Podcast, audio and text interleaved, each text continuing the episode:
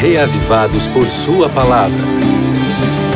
Com o pastor Valdeci Júnior.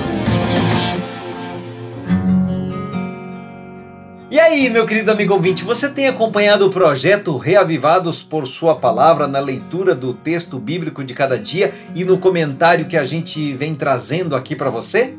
É? Antes de ontem, a gente esteve com dois poemas que mostram o interesse de Deus em amparar os oprimidos, e hoje nós agora vamos para um coro de aleluias, né?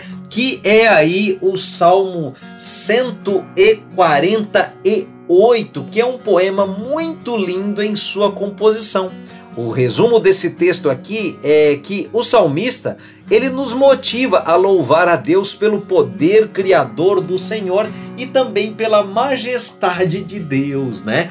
Os dois salmos anteriores eram também salmos de aleluias, mas aqui nesse terceiro dos salmos de aleluia, não somente os seres celestes, mas poeticamente até mesmo os corpos celestes são convidados a se juntarem em louvor a Deus. Preste bem atenção ao ler o Salmo 148, amigo ouvinte, que você vai ver que o salmista, ele estende o convite para toda criatura vivente sobre a terra e faz o convite também até mesmo para a parte inanimada da natureza. Ninguém é deixado de fora desse convite universal para prestar louvor ao Criador e mantenedor de todas as coisas. Na primeira parte do Salmo 148, que vai do verso 1 até o verso 6, você tem aqui um louvor a Deus no céu. E daí na segunda parte do Salmo 148, que são os versos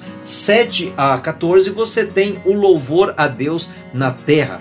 Ao ler esse salmo, eu penso que nós podemos ter como a frase do dia a seguinte frase: Toda a criação deve louvar ao Senhor. Você concorda com isso? Então leia o Salmo 148 em louvor a Deus, mesmo se não estiver motivado, mesmo assim leia, porque daí você vai ficar motivado. Deus deve ser a nossa motivação, tá certo?